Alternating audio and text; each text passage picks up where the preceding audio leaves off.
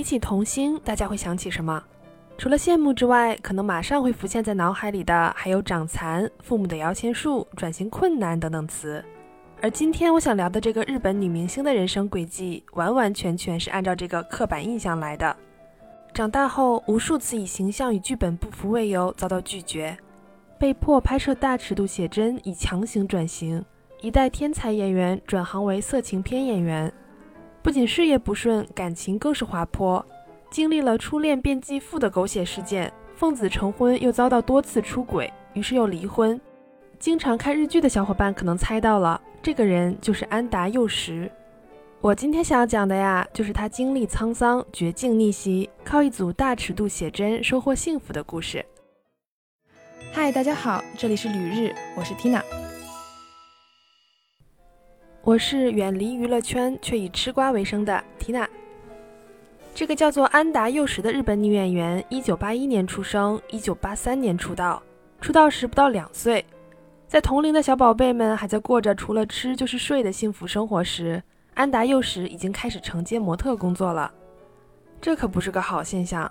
想想看，有几个父母会舍得自己家的宝贝这么小就出去工作呢？不是为了捞钱，就是为了接孩子实现自己的演艺梦想。果然，早年出道的她被母亲当成摇钱树，接了好多工作，痛失童年。十二岁，演艺事业到达巅峰，获得了日本奥斯卡最佳女主角奖，更是赢得了“国民女儿”的称号。不过，可想而知，我认识的所有中外的国民叉叉，面临转型时都是无比的困难。安达佑时更是如此，因为她十岁以后脸就几乎没有变过。安达幼时的外形啊，大概就是从惊为天人的混血感小娃娃，到丢到娱乐圈里也泯然众人的普通小美女。美自然还是美的，只不过颜值巅峰和事业巅峰都停留在了童年时期。可能这就是童星的悲哀吧。虽然人生能有一次巅峰已经是非常幸运了，但若是这个巅峰出现在十二岁之后的人生都要走下坡路的话，应该没几个人能够接受得了。不过最接受不了的，并不是安达佑实本人，而是他的母亲。要说安达佑实的母亲啊，简直是娱乐圈坏妈妈的领军人物了，眼里只有娱乐圈的名和利。他严格控制安达佑实的收入，每完成一项工作只给几块、十几块的零花钱。而换牙期为了上镜漂亮，他更是要求佑实佩戴假牙。在佑实面临转型困难、吸金能力下降后，他还偷偷给未成年的女儿接了大尺度写真集的合约，可能是原生家庭破碎的女孩子更容易遇见渣男吧。二十四岁的安达幼时奉子成婚，嫁给了一个叫做井户田润的搞笑艺人。他长相一般，名气一般，婚内期间还多次传出出轨外遇的新闻。幼时为了孩子忍下了一次又一次，可最终三年后还是离婚了。离婚后重返娱乐圈的他，职业之路变得更加艰难。而这一次，为了生存，他主动选择了再次挑战大尺度写真集，却恰巧因这次经历而收获了爱情。他与写真集的摄影师桑岛智辉在合作的过程中产生了爱情的火花，而进一步开花结果，在三十三岁才最终收获了幸福。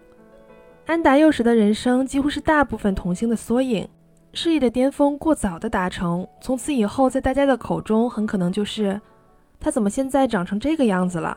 他简直演谁都是他自己，他怎么跑去当网红了？其实观众在疑惑那么多一炮而红的小童星怎么不拍戏的时候，都没有意识到他们不是不想拍，而是长大了无戏可拍。十二岁时拍的电视剧火了，可等到十八岁时却是一个你谁呀无人问津的状态。恐怖的不只是人走茶凉的娱乐圈，压榨童星们最大的凶手，可能就是他们最亲的人——父母。这点不论是在中国还是日本都非常常见。除了那些演艺世家或者一部分富二代，由着孩子的性子砸钱砸资源为孩子完成愿望，大多数同性的家长都多多少少带着点儿自己想要挤进娱乐圈却年华已逝，于是把全部热情、自己的明星梦都倾注在孩子身上的小心思。不过这还不是最可怕的，因为望子成龙几乎是所有父母的梦想。哪怕把孩子的未来限定在娱乐圈这点做的不对，但这部分父母还是会为孩子争取到最好的机会。而真正恐怖的是那些把孩子看作捞金道具的父母。随着媒体的发展，这种现象已经不仅限于传统认知里的娱乐圈，连稍稍能和娱乐圈擦上边的网红、网店模特，都有无数父母推着孩子往前挤。在中国，短视频平台上经常能够看到几岁的小孩子说着大人的话，背后有着非常明显成人指导的痕迹，但仍有无数看客以此为乐。新闻上、热搜里也经常能够看到童装模特拍照稍有不配合，工作人员都没有说什么，母亲却上去就是一脚。在国外，更是有父母将孩子做成人化的打扮，将照片抛到网上吸引流量，或者靠卖写真集赚钱。还有多部电影改编自这样的故事。比起这些孩子们，也许安达幼时已经算是幸运的了。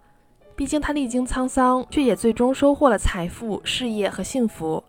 而背地里，不知道有多少孩子因父母被娱乐圈的花花世界晃了眼而葬送童年，甚至一辈子被毁。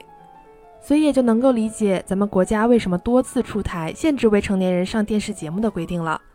希望越来越多的孩子能够受到保护吧。好的，感谢大家收听《旅日东京日记》，我是缇娜。